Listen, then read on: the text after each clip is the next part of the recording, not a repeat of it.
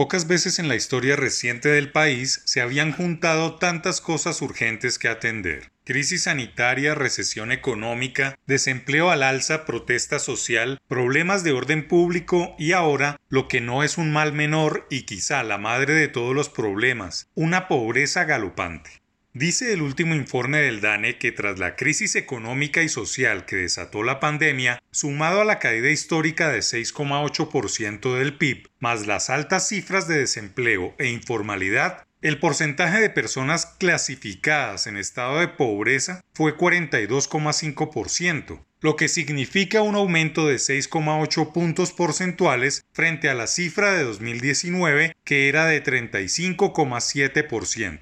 Palabras más, palabras menos, 3,6 millones de personas ingresaron a la categoría de pobreza monetaria. En 2019 la cifra era de 17,4 millones y en 2020 la cifra pasó a 21,02 millones de personas. En las cabeceras urbanas o ciudades, la cifra pasó de 32,3% a 42,4% mientras que en la zona rural disminuyó al bajar de 47,5% a 42,9%.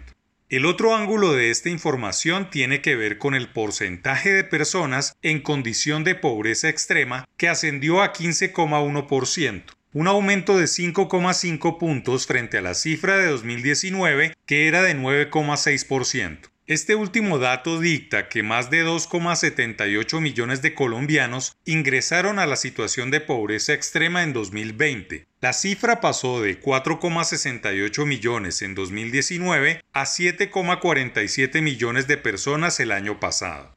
La primera gran conclusión es que la pandemia ha sumado otros 3 millones de personas pobres, para un total de 21 millones en esa penosa condición. En pocas palabras, el COVID-19 borró 8 años de progreso en este frente. Curiosamente, el coeficiente de Gini pasó de 0,562 en 2019 a 0,544 en 2020 a nivel nacional, señalando un valor récord en su reducción que en estos momentos poco dice. Solo para las estadísticas que pueden interpretarse como vivimos una época en la que se socializó la pobreza. Ahora bien, el termómetro como se miden estas cifras puede ser debatible, pero obedece a las técnicas globales para medir la pobreza.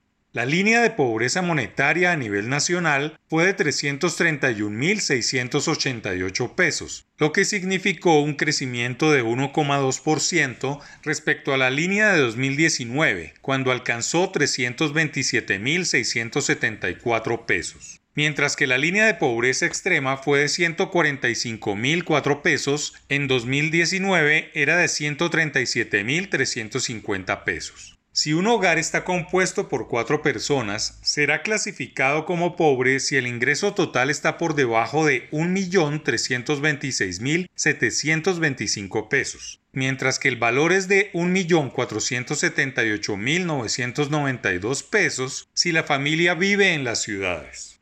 La discusión debe centrarse en el cómo sacar a más colombianos de este estado, no en si son más o menos, y para ello se necesitan de más recursos públicos y de una mejor ejecución presupuestal. De nada vale que existan los datos y el diagnóstico si no se hace nada para que más colombianos vivan mejor y tengan más ingresos que les generen un mayor bienestar.